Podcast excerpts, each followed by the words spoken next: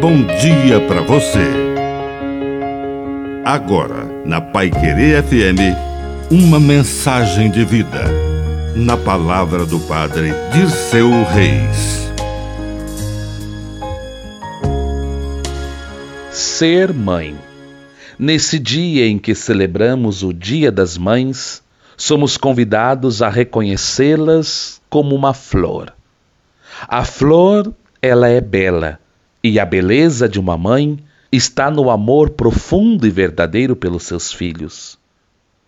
A flor é sensível, e a sensibilidade das nossas mães consiste no agir e no reagir, sempre com o coração.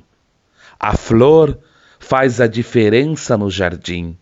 Com ela, o jardim se transforma os corações dos filhos e filhas são transformados.